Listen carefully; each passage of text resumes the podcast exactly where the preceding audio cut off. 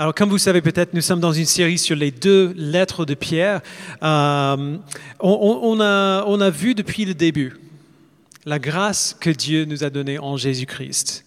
Euh, il est venu vivre une vie parfaite, la vie que nous ne pouvions pas vivre. Il a, euh, il a pris nos péchés sur lui-même à la croix. Il s'est fait punir à notre place. Il est mort pour nous et il nous a donné sa vie parfaite en retour, afin que nous puissions être déclarés justes devant Dieu et vivre pour lui. Euh, Pierre, dans les deux premiers chapitres euh, de, cette lettre, il parle de cette grâce incroyable que Dieu nous a donnée. Et, et, dans les chapitres 1 et 2, il nous a dit que puisque nous avons reçu cette grâce de la part de Dieu, puisque Dieu a fait cela pour nous, nous devrions naturellement en parler, euh, en parler aux autres. Nous sommes appelés, euh, il dit dans le chapitre 2, à proclamer les louanges de Dieu au monde. Et puis à partir du verset 11 du chapitre 2, il a commencé à nous donner euh, des, exemples de ce à quoi ça, ressemble de faire cela en tant qu'Église, en, tant que, euh, en tant que communauté. Euh, les deux exemples qu'il a donnés la semaine dernière, qu'on a vus la semaine dernière sont des exemples qui sont plutôt difficiles. il a dit que puisque nous appartenons à Dieu et nous sommes maintenant ses serviteurs, nous devons nous soumettre aux autorités sous lesquelles nous nous trouvons. Sachant que Dieu nous a sauvés et qu'en lui nous sommes libres, nous vivons comme des hommes et des femmes qui sont libres, sans utiliser notre liberté comme un voile qui couvre la méchanceté, mais au contraire vivons comme des serviteurs de Dieu. Donc voilà un, exemple du témoignage de l'Église à, une grande échelle, le témoignage visible de l'Église au monde. Mais à quoi est-ce que ce témoignage ressemble à une petite échelle? Quand on, nous voit pas seulement en tant que groupe, mais en tant qu'individu. Les gens de dehors ne nous voient pas souvent tous ensemble, euh, rassemblés. Ils nous voient euh, individuellement ou alors en, famille. Et donc, pour donner un exemple de ce à quoi ce type de témoignage visible à petite échelle peut ressembler, Pierre se tourne au sujet du mariage. Euh, alors, il, ne donne pas toute une théologie du mariage ici, euh, donc on n'a pas besoin de, euh, on, ne va pas aller dans ces détails aujourd'hui. Il sait très bien que l'Ancien Testament a déjà fait cela pour la plupart, et il est au moins possible que Pierre ait lu une copie de la lettre de Paul aux Éphésiens. qui en parle en pas mal de détails. Les deux lettres ont été écrites à peu près dans la, même, dans la même période. Et donc il donne ici plutôt des commandements qui sont assez pratiques. Ils présument que ces lecteurs connaissent la plus grande histoire, ou au moins que leurs anciens, les anciens de leurs églises, euh, vont leur expliquer ces choses. Et, du coup, brièvement, c'est ça que je dois faire aussi. Hein. Je, ne vous connais pas tous, et donc je ne peux pas présumer euh, que vous connaissez tous euh, ces choses. et donc, il est vraiment important qu'on fasse au moins un survol de ce sujet, parce que ce que Pierre va dire dans ce texte va nous sembler assez étrange si on ne sait pas que le mariage dans la Bible a un sens un sens particulier. Euh, ce n'est pas simplement une institution sociale, ce n'est pas seulement ce qu'on fait quand on aime quelqu'un. On n'a pas le temps de lire tout le texte maintenant, mais euh, vous pouvez le noter si vous voulez euh, aller le lire plus tard. Dans Éphésiens chapitre 5, versets 22 à 33, l'apôtre Paul donne des instructions aux couples mariés. Et dans ces, dans instructions, il résume en fait toute la vision biblique du mariage lui-même. Euh, il nous ramène à Genèse chapitre 2, où Dieu crée l'homme et lui donne la responsabilité première de garder et de cultiver la création. Et puis il crée la femme et lui donne la responsabilité d'être l'aide principale de l'homme dans ce, dans ce travail. Euh, et donc Dieu met en place cette relation complémentaire entre l'homme et la femme. Et puis Paul reprend ce sujet et il dit, Marie, aimez vos femmes comme Christ a aimé l'Église, euh, sacrifiez-vous pour elle, protégez-les, prenez soin d'elles, pourvoyez à leurs besoins. Et puis il dit, femmes, vos maris ne peuvent pas faire cela seuls, et donc, reconnaissez la responsabilité qui est sur eux et aidez-les à la porter. Honorez-les, respectez-les, euh, soutenez-les. Et d'ailleurs, on, va en parler tout à l'heure aussi, mais c'est de ça que, euh, qui veut dire, euh, c'est ça qui veut dire quand il dit femmes, soumettez-vous à, vos maris. Ça veut dire reconnaissez leurs responsabilités aidez-les à la porter. Et puis, dans les versets 31 et 32 d'Éphésiens 5, Paul fait quelque chose d'incroyable. Il cite Genèse 2, 24 quand Dieu a créé le premier homme et la première femme, euh, et, où, Dieu dit, voici pourquoi l'homme quittera son père et sa mère, euh, s'attachera à sa femme et les deux ne feront qu'un. En faisant cette citation dans ce contexte, Paul dit cette, institution, euh, le mariage, n'est pas principalement pour vous. C'est une image de Christ et l'Église. Et c'est comme cela depuis le tout début. Depuis le tout premier homme, la toute première femme, le mariage existe pour refléter la relation entre Christ et son Église. Euh, c'est un témoignage visible au monde de l'Évangile, même avant que Jésus-Christ soit venu. il faut qu'on garde bien en tête euh, le, sens du mariage quand on lit le texte qu'on va lire aujourd'hui, euh, parce qu'on va, on va le voir dès le premier verset de ce chapitre. du coup, si vous avez vos Bibles, allez à 1 Pierre chapitre 3, et on va lire à partir du verset 1. Et, d'ailleurs, pendant que vous y allez, si vous êtes célibataire, je sais combien ça peut être pesant euh, de m'entendre parler encore euh, du mariage. Euh, surtout si vous êtes là depuis, depuis le début, vous savez qu'on en a pas mal parlé parce qu'il y a beaucoup de, gens qui se posaient la question, beaucoup de jeunes couples qui cheminent vers le mariage et ainsi de suite.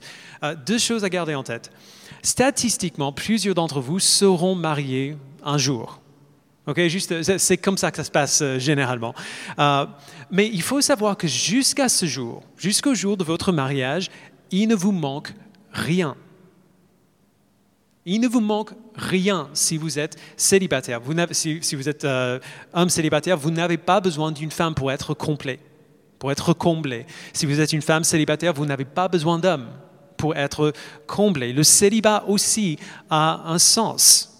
Le sens du témoignage vivant d'un cœur uni, un cœur qui est totalement libre euh, pour se focaliser entièrement sur l'avancement du royaume de Dieu. Donc la Bible a beaucoup de choses à dire aussi sur le célibat euh, et, pour les célibataires. Et ce que Pierre va dire dans notre texte va beaucoup plus loin que le mariage tout court. Il va décrire quel type d'homme et quel type de femme nous devons être. Et donc tout ce qu'on va voir, c'est pour vous aussi, soit en préparation, soit juste euh, pour former notre caractère à être l'homme et la femme que Dieu veut qu'on soit. Donc cela dit, allons-y, verset 1. Il commence par les femmes. Vous de même, femmes, alors arrêtons là. Pierre, commence ce texte en disant vous de même. À quoi est-ce que ce de même fait référence? Euh, Vous vous souvenez que, euh, de ce qu'on a vu euh, la semaine dernière dans chapitre 2, 11 à 25, Pierre a parlé des raisons pour lesquelles nous, en tant que, chrétiens et en tant qu'Église, devrions nous soumettre à l'autorité, même si cette autorité est difficile pour nous. Euh, et je pense qu'il met ces deux sujets ensemble, qui passe de cette, question de l'autorité à, ce qu'il va dire aux femmes, parce qu'il sait très bien que beaucoup de femmes vont regarder à leur mari et ils, vont, dire, mais ok, vraiment? Tu veux que je, que, je laisse la responsabilité à lui? Genre, lui, il ne peut, même pas prendre la responsabilité de lever la couronne dans les toilettes.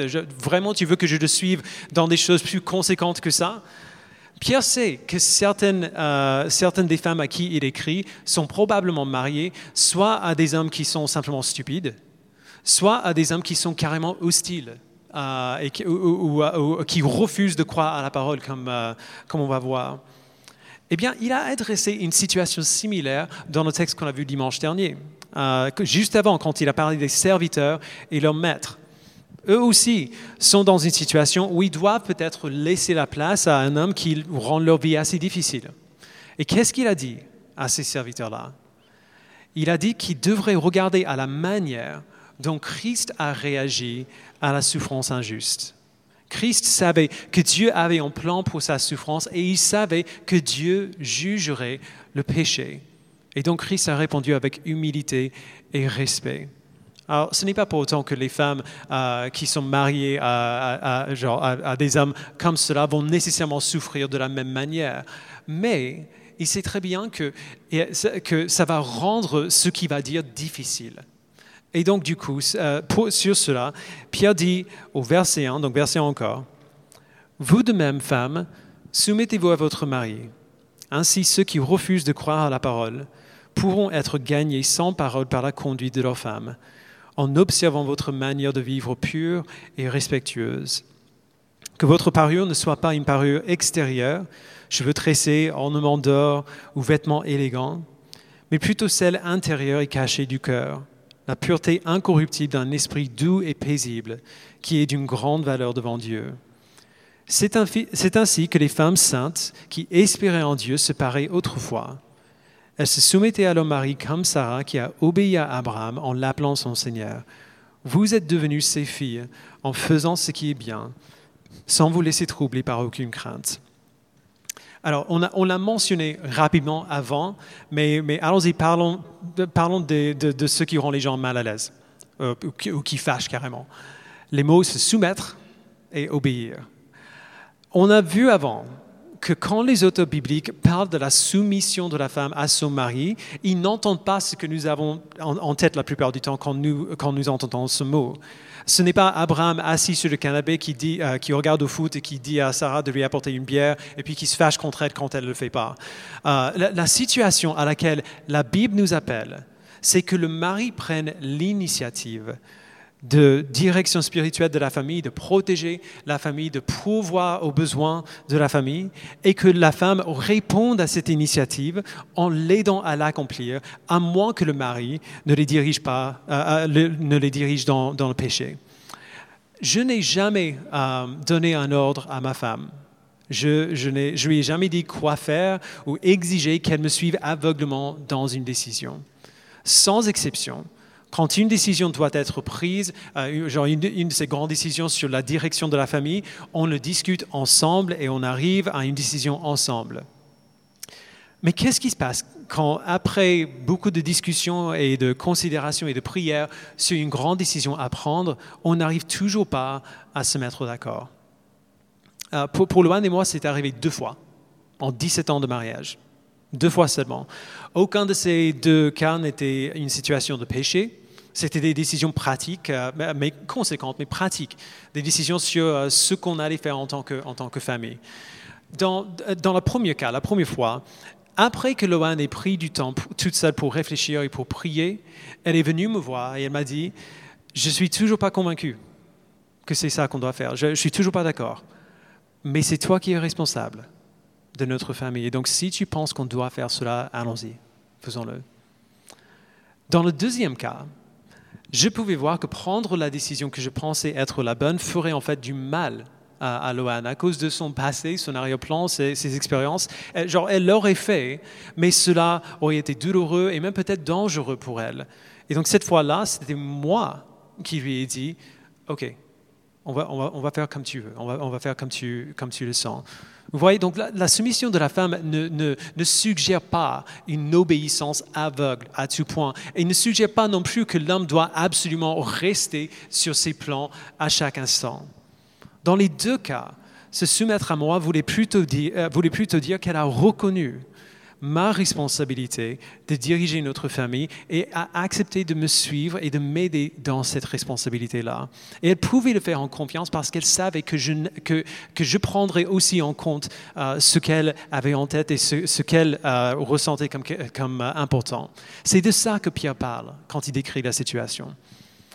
Alors cela dit, revenons aux raisons pour lesquelles Pierre dit aux femmes d'agir ainsi. Verset encore. Il dit, vous de même, femmes, soumettez-vous à votre mari.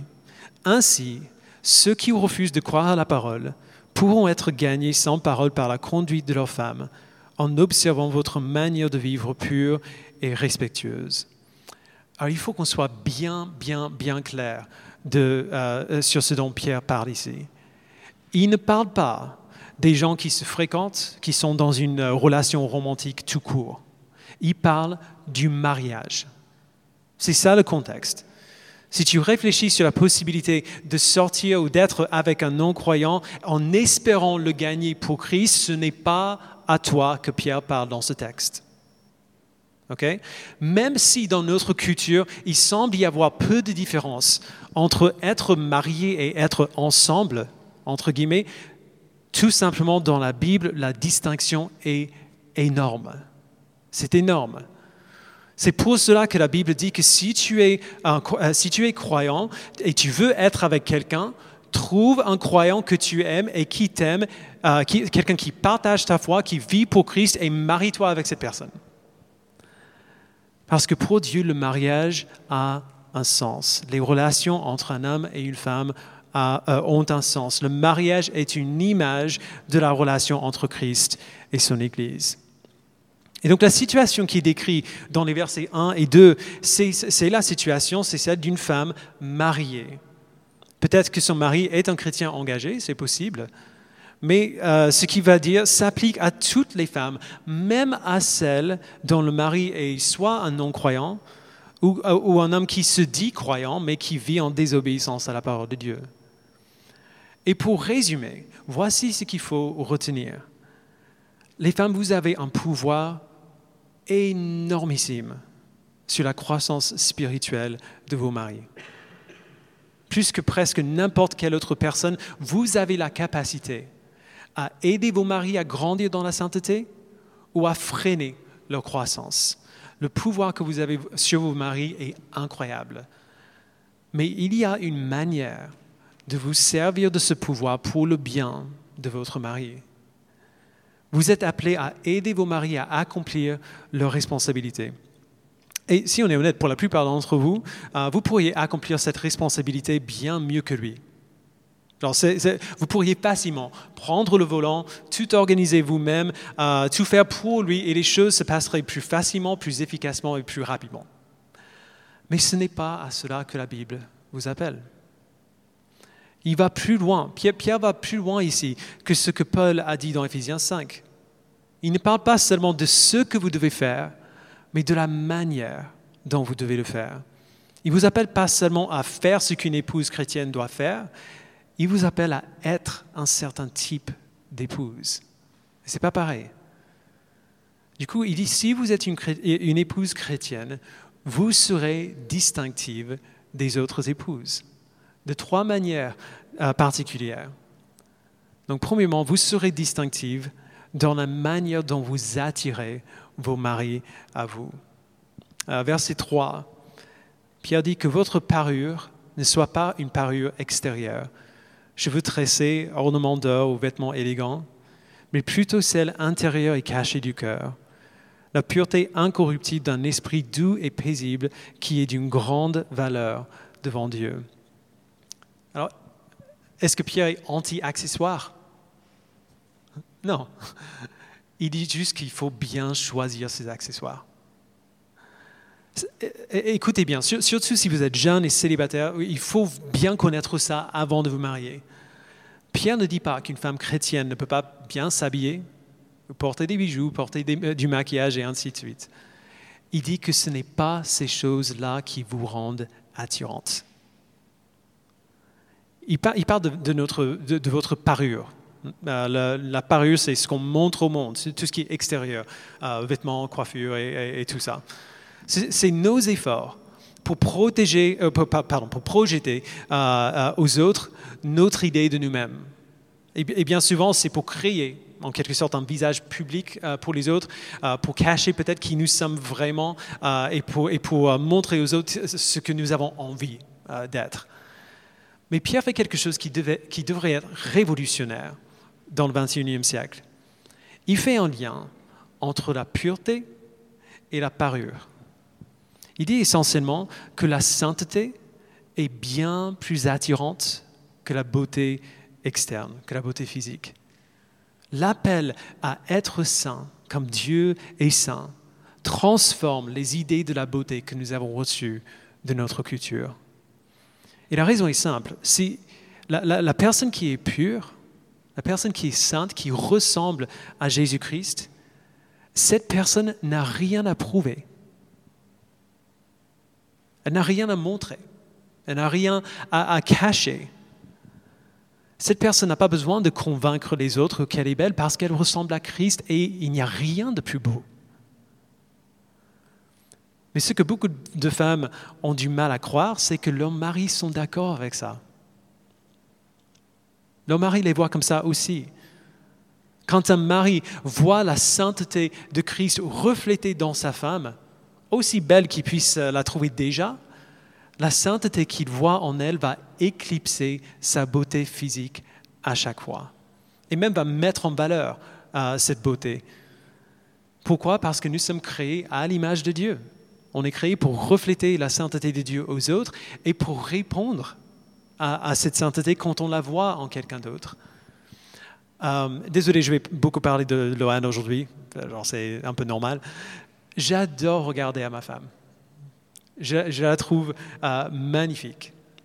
Mais vous savez comment il y a certaines lumières ou certains, certains miroirs, quand on, je ne sais pas si on, si on est dans le, dans le, magasin et on essaie un vêtement, on est dans le miroir, à chaque fois qu'on se place dans ces cabines, euh, dans ces cabines, on se dit, mais bon sang, je suis beau aujourd'hui. Et parce que la lumière et le miroir, en fait, fait que euh, ça, embellit. les, les, moments où la beauté de Loane est vraiment mise en valeur, pour moi, ce sont les moments où je la vois aimer nos enfants ou être généreuse avec, euh, avec les autres, ou parler de l'évangile avec, euh, avec quelqu'un. Il n'y a rien qui change dans son corps ou dans son, dans, dans son visage, mais en même temps, ça change tout. C'est comme si quelqu'un avait allumé une de ces lumières spéciales qui embellissent, et elle, en fait, elle rayonne à ces moments-là.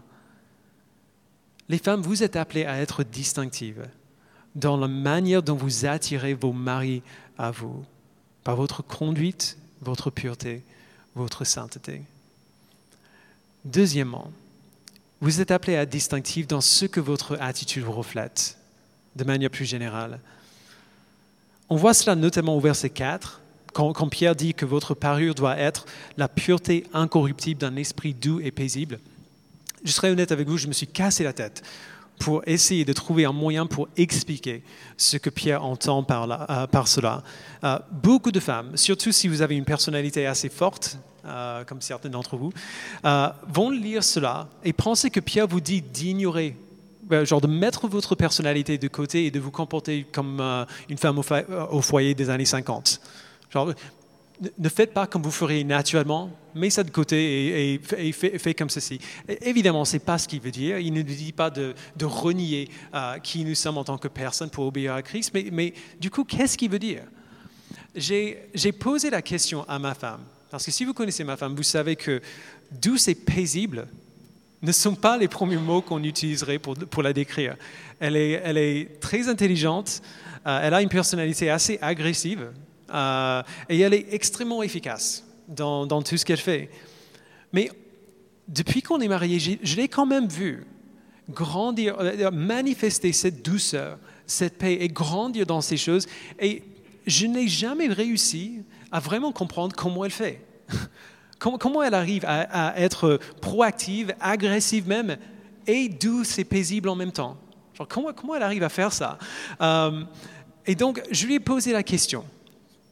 Ah, euh, si, on te posait la question de ce que ça veut dire, euh, la, pureté incorruptible d'un esprit doux et paisible, si on te demandait de, l'expliquer, qu'est-ce que tu dirais? Quel, exemple pourrais-tu donner de ce à quoi ça ressemble? Et donc, elle m'a donné un exemple et c'est juste brillant. Ça s'applique aux hommes aussi d'ailleurs. Elle dit c'est une question d'humilité. J'ai appris que ce qui me traverse l'esprit n'est quasiment jamais tellement important que je dois absolument le dire tout de suite. Peu importe ce que je pense dans le moment, ça peut presque toujours attendre. Et donc si ça reste dans mon esprit après quelques minutes, je l'écris et je le laisse pendant quelques jours. Et après quelques jours, quand je suis plus en colère, quand je suis plus émotionnel, quand je peux réfléchir objectivement, je reviens sur ce que j'ai écrit et 90% du temps, ça vaut même pas la peine de le dire. C'est pas important. Et si jamais je trouve que c'est encore, euh, je trouve encore que c'est important, eh bien, à ce moment-là, je peux l'aborder au bon moment, de la bonne manière. Vous voyez, c'est tout simple et c'est super pratique, mais c'est ça appliqué, le, appliquer à, nos cœurs ce que Pierre dit ici. La discipline de la réflexion patiente, juste de prendre le temps avant d'agir, montre qu'elle fait confiance à Dieu de faire ce qu'elle-même ne peut pas faire dans ce moment-là. C'est la preuve de l'humilité, c'est la preuve du courage qu'elle peut compter sur Dieu pour faire le travail en moi dont moi j'ai besoin, même si elle ne voit pas comment il va le faire. Elle n'a pas besoin de me harceler parce qu'elle sait que l'Esprit convainc ses enfants. Elle n'a pas besoin de me rabaisser parce qu'elle sait très bien que je, pourrais, euh, je serais bien plus prêt à entendre ce qu'elle dit si elle le dit avec amour et respect plutôt que colère. Soyez distinctif dans ce que votre attitude reflète la douceur, la pensée mesurée, le courage. Et là, on voit que ce n'est pas une question de personnalité. Ce n'est pas une question de, de ce qu'on ressent. Être doux et paisible, qu'on soit homme ou femme, c'est un choix que nous pouvons faire. Enfin, Pierre dit d'être distinctive dans la manière dont vous estimez votre mari. Alors, souvenons-nous encore du contexte. Il parle du témoignage visible de nos mariages, de ce que les gens en dehors de l'Église vont voir quand ils nous regardent. Pierre dit au verset 6 que Sarah, euh, donc euh, de l'Ancien Testament, du livre de la Genèse, a obéi à Abraham en l'appelant son Seigneur. C'est très étrange que Pierre donne ça comme exemple. Parce que Sarah n'est pas la première personne à, laquelle on penserait euh, si on pensait à quelqu'un qui, a un modèle de la soumission euh, biblique. Euh, et il n'y a qu'une seule fois dans la Bible où on voit Sarah appeler Abraham son Seigneur. Donc Seigneur dans ce contexte, c'est juste un titre de respect. C'est pas genre Abraham est mon Seigneur comme Jésus-Christ est mon Seigneur. C'est pas pas la même chose. C'est un, un, un terme de respect. La seule fois dans la Bible où on voit Sarah appeler Abraham son Seigneur, c'est dans Genèse 18, verset 12, quand Dieu apparaît devant Abraham dans la forme de trois visiteurs qui lui disent euh, qu'il va avoir un fils, même si lui et Sarah sont très vieux. Donc Sarah écoute un peu, euh, euh, de l'autre côté du mur, elle écoute et elle rit. Et puis elle dit, elle, sort et elle, dit un peu en, en, mode réflexe, elle dit, maintenant que je suis usée, aurais-je encore des désirs? Mon Seigneur aussi est vieux ce n'est pas une grande proclamation de sagesse profonde. On ne dirait pas que ce qu'elle dit là est, d'une importance capitale. Du coup, pourquoi est-ce que Pierre donne ça comme exemple? Euh, Thomas Schreiner, dans son, dans son excellent commentaire, euh, suggère que Pierre dit ce qu'il dit au verset 6. Parce que dans Genèse 18, verset 12, Sarah prononce une phrase qui est sans conséquence. Ce n'est pas important. Elle réagit tout simplement à ce que, euh, ce que ces trois visiteurs avaient dit. C'était une de ces phrases qu'on dit sans nécessairement réfléchir à, ce qu'on dit. Et le fait qu'elle appelle Abraham son Seigneur, à ce moment-là, dans ce contexte de, réaction, montre comment elle voyait son mari de manière générale, quand son cerveau était euh, en train de penser à autre chose. Cette estime, ce respect pour lui, c'était le mode par défaut. Elle est, surprise, sa surprise fait sortir une réaction spontanée. La manière dont elle décrit instinctivement son mari dans cette réaction spontanée, c'est un terme qui lui montre du respect. Et il faut bien noter qu'Abraham n'était pas toujours digne de ce respect-là. Si on lit son histoire, on sait qu'Abraham, il, en a fait des choses, des choses dont nous aurions hyper honte euh, d'en parler. Mais ce n'est pas une question de mérite.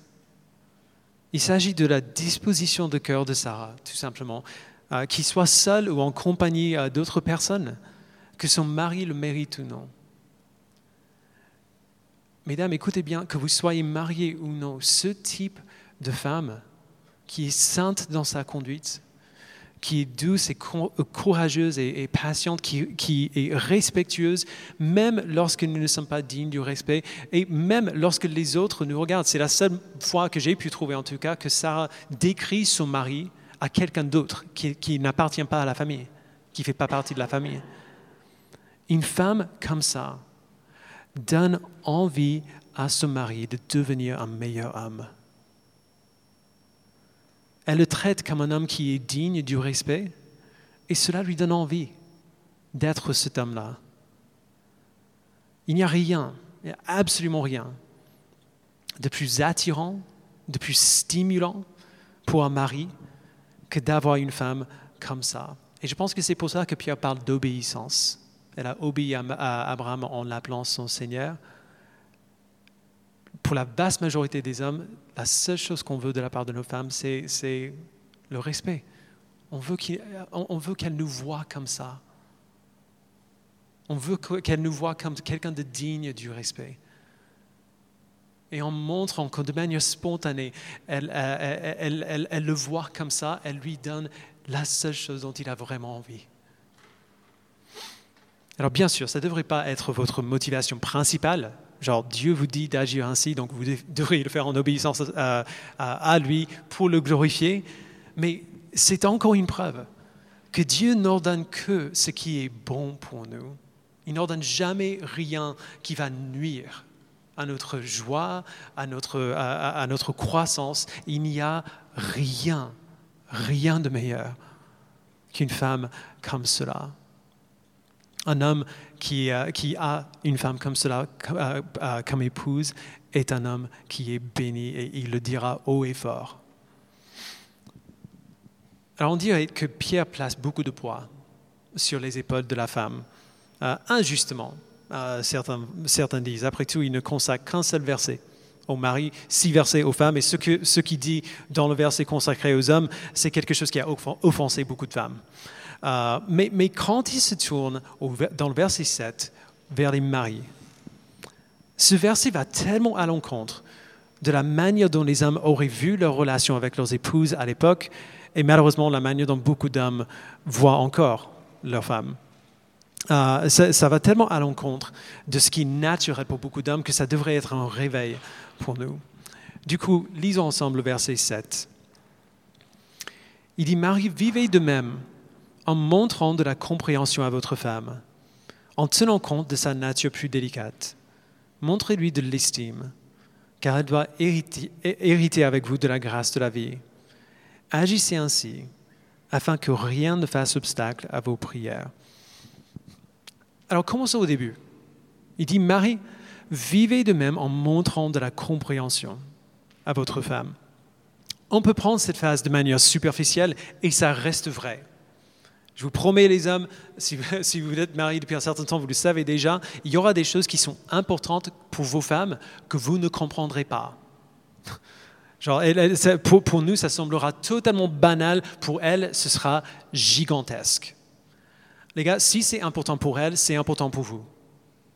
Ça, ça doit être important pour vous. Même si vous n'êtes pas d'accord, il faut le prendre au sérieux. Et juste pour être clair, 9 fois sur 10, elle a raison c'est important et vous avez besoin de son aide pour voir cela. Euh, mais Pierre parle plus spécifiquement que ça. Il ne dit pas seulement qu'on doit être généralement compréhensif avec nos épouses. Littéralement, ce verset se traduit Vivez ensemble selon la connaissance. Il nous appelle à connaître nos épouses. En tant que, en tant que femmes, déjà, euh, comment Dieu les a créées, à quoi il les appelle et puis en tant qu'individu, son caractère particulier, ses forces et ses faiblesses particulières, nous devons les connaître assez bien pour discerner leurs besoins et pour pouvoir à ces besoins. Nous devons être des experts dans, le domaine de nos épouses. Nous ne pouvons pas prendre soin de nos épouses si nous ne les connaissons pas. Alors ça semble évident, mais c'est un processus qui dure toute la vie. Je, suis marié depuis longtemps et je, serai honnête avec vous, la plupart du temps, ma femme est un énigme absolu pour moi. Je n'y comprends rien, ou pas grand-chose. Euh, après tout ce temps, j'ai à peine gratté la surface de, de qui elle est. Mais j'apprends. Je l'étudie. Je prends des notes. Sérieux, je prends des notes. Et j'espère que je suis mieux capable de, de prendre soin d'elle aujourd'hui que j'étais il y a 17 ans. Ensuite, Pierre dit quelque chose qui fâche beaucoup de gens, donc euh, je vous préviens. Il dit, Marie, vivez de même en, montrant de la compréhension à votre femme, en tenant compte de sa nature plus délicate. Alors ça, c'est la traduction second 21, qui est une traduction plutôt sympa de, ce verset. Dans d'autres traductions que vous avez peut-être, il dit autre chose. La Coulombe, par exemple, euh, traduit ce verset euh, ainsi. Il dit, Marie, vivez chacun avec votre femme en reconnaissant que les femmes sont des êtres plus faibles. Et juste pour être franc, c'est une traduction qui est plutôt littérale. Donc c'est ça que Pierre dit dans le grec. Le fait que Pierre a dit ça a, produit toutes sortes de, mécontentements et de colère euh, parmi les femmes et toutes sortes d'abus parmi les hommes. Euh, les hommes et les femmes ont lu ce verset et ont compris que Pierre est en train de suggérer que les femmes sont moralement faibles, ou intellectuellement faibles, ou émotionnellement faibles comparées aux hommes. Et donc certains hommes ont utilisé ce verset pour justifier un abus dominateur et autoritaire, et certaines femmes ont utilisé ce verset pour justifier un rejet total euh, de, la Bible. Alors clairement, cette compréhension de ce verset est faux, euh, fausse. Clairement, les femmes ne sont pas plus émotionnellement, euh, émotionnellement faibles que les hommes. Parfois, on exprime nos émotions différemment, mais vous n'êtes pas plus faible euh, que nous. Demandez à une femme qui, euh, qui, est dans une relation abusive qui est le plus émotionnellement faible, elle-même ou le crétin à qui elle est marié qui n'arrive pas à contrôler sa, colère? Clairement, les femmes ne sont pas plus intellectuellement faibles que les hommes. Ça semble ridicule même de suggérer ça en 2020, et merci Seigneur pour ça. Euh, et clairement, les femmes ne sont pas plus moralement faibles que les hommes non plus. Euh, tous les pasteurs du monde peuvent témoigner que malheureusement, s'il y a un membre du couple qui est généralement plus moralement sensible, la plupart du temps, c'est la femme. Alors du coup, qu'est-ce qu'il veut dire quand il dit que les femmes sont, entre guillemets, des êtres plus faibles?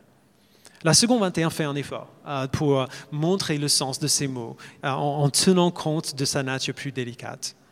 Et, ça va bien dans le sens de ce qu'il veut dire. Moi, je ne suis pas très costaud.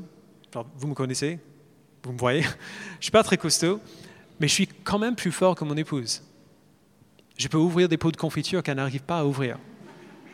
Je peux soulever des choses qu'elle ne peut pas euh, soulever c'est moi qui euh, assemble tous les meubles que, euh, après un déménagement, c'est moi qui fais le bricolage dans notre maison. Je suis physiquement plus fort qu'elle. Alors évidemment, il y a des exceptions à ça. Il y a des, culturistes euh, féminins, des bodybuilders, athlètes professionnels qui pourraient détruire, quasiment tous les hommes ici. mais généralement parlant, les hommes ont tendance à être physiquement plus, plus forts que les femmes. On est bâtis différemment, euh, tout simplement. Dieu nous a façonnés ainsi. Et du coup, ça, en fait, ça nous montre que, euh, que euh, cela parle non, seulement de notre musculature, mais aussi de la manière dont on va aborder nos relations les uns avec les autres. Certains hommes, seulement grâce à leur taille physique, peuvent intimider leurs femmes ils peuvent s'imposer sur leurs femmes parce que, parce que leurs femmes savent que s'ils se mettent vraiment en colère contre elles, elle, elle aura du mal à se défendre. Alors Pierre met au défi cette tendance qu'ont les hommes d'être dominateurs, d'intimider leurs femmes, d'être agressifs euh, avec leurs femmes. Mais il va plus loin que ça. Il nous dit de montrer de l'estime à nos femmes et il nous donne trois raisons pour le faire. On on en a déjà vu un. Euh, une. Il dit, Marie, en tenant compte de sa nature plus délicate, montrez-lui de l'estime. Ça aussi, c'est bien plus profond qu'une simple description de sa force physique. Vous connaissez les œufs de Fabergé? Ces, ces espèces d'œufs euh, assez gros avec des pierres précieuses euh, tout autour qui coûtent une fortune.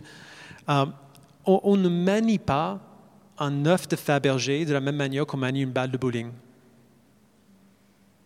Pourquoi? Parce qu'un œuf de Fabergé est précieux. Il a de la valeur. Il est beau et digne d'être manié pas n'importe comment, mais avec précaution. Honorez votre femme, il dit, parce qu'elle est précieuse, elle est délicate, elle est, digne d'être euh, traitée avec soin, avec protection, avec, euh, avec attention. Et Pierre donne deux raisons de plus pour lesquelles on doit agir ainsi. Des, raisons qui sont encore plus profondes. Il dit qu'elle doit hériter avec vous de la grâce de la vie. Ça encore, ça va à l'encontre de la supériorité que les hommes ont si souvent voulu affirmer sur leurs euh, femmes. Quand Pierre dit que nos femmes sont, sont héritiers avec nous de la grâce de la vie, en fait, il nous met sur un pied d'égalité. Il n'y a pas, il n'y a pas d'hierarchie dans la grâce.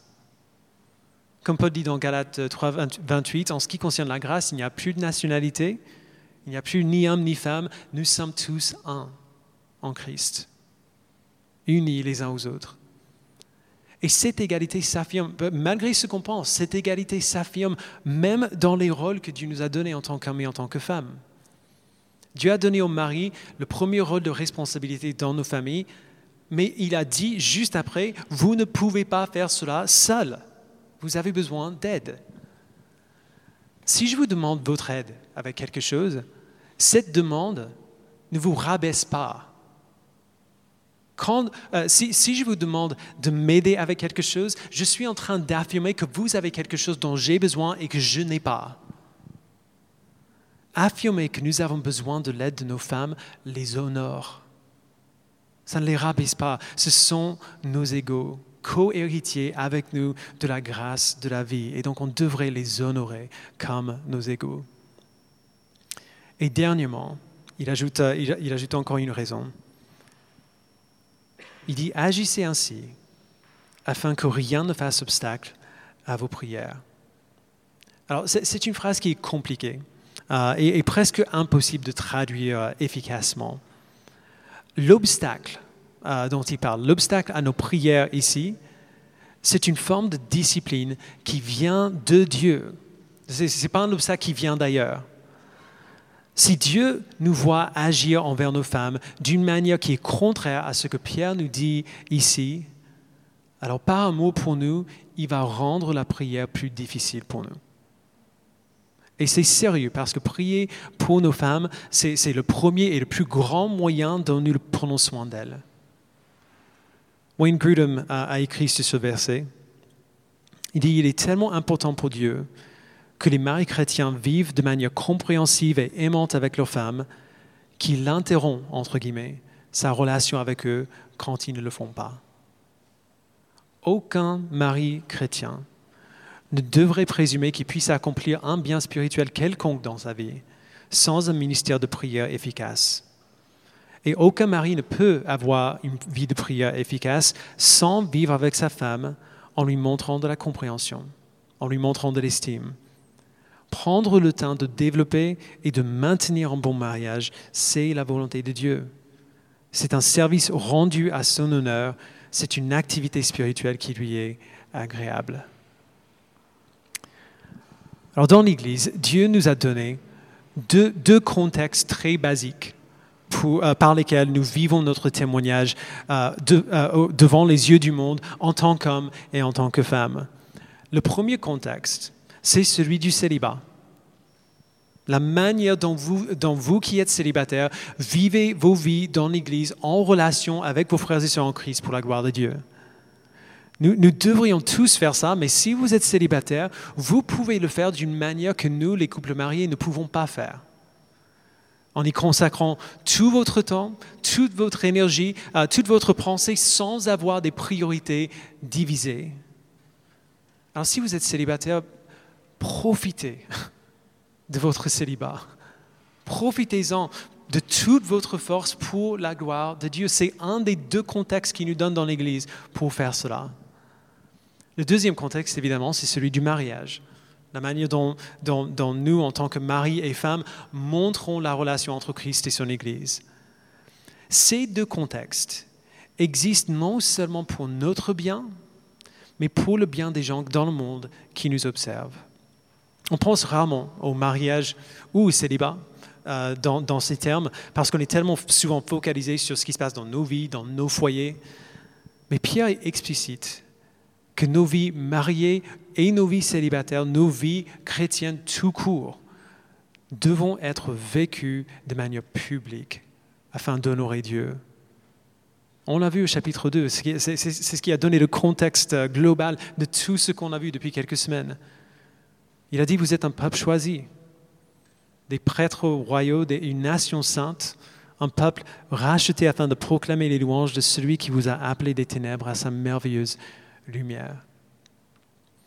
Il dit, ayez une bonne conduite au milieu des non-croyants, afin que là même où ils vous calomnient comme si vous faisiez le mal, ils remarquent votre belle manière d'agir et rendent gloire à Dieu le jour où il interviendra.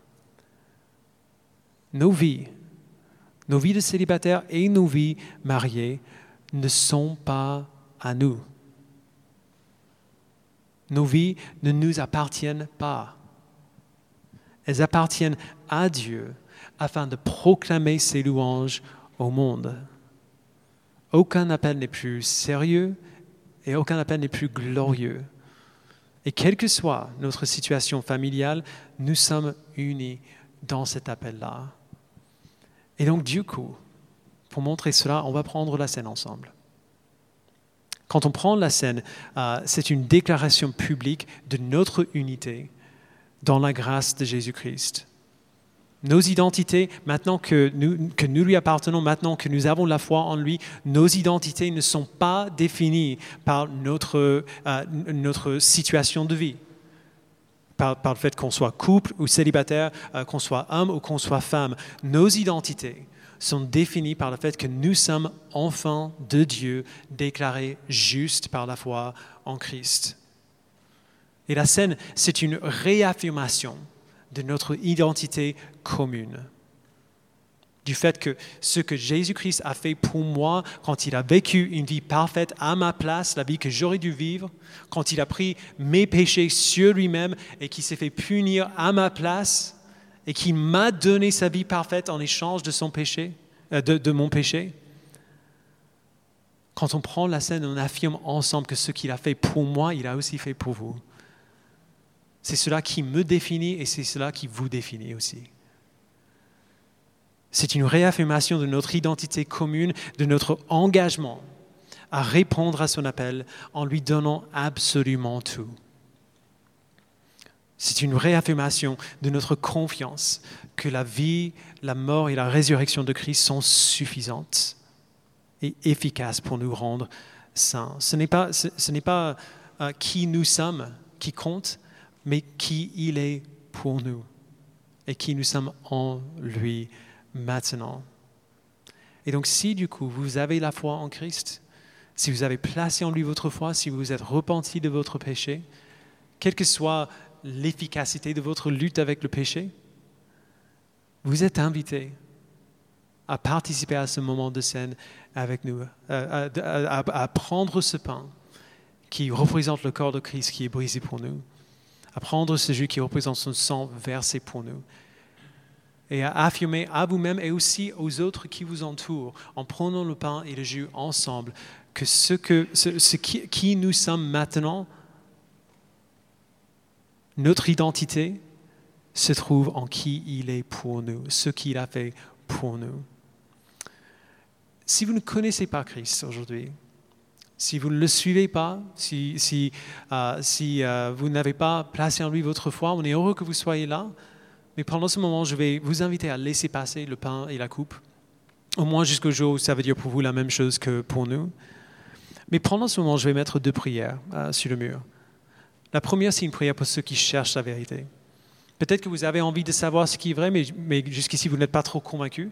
Eh bien, ce n'est pas grave, c'est bien que vous soyez venu quand même. Profitez de ces instants euh, pour, simplement demander à Dieu de vous montrer ce qui est vrai, de vous convaincre euh, de la vérité.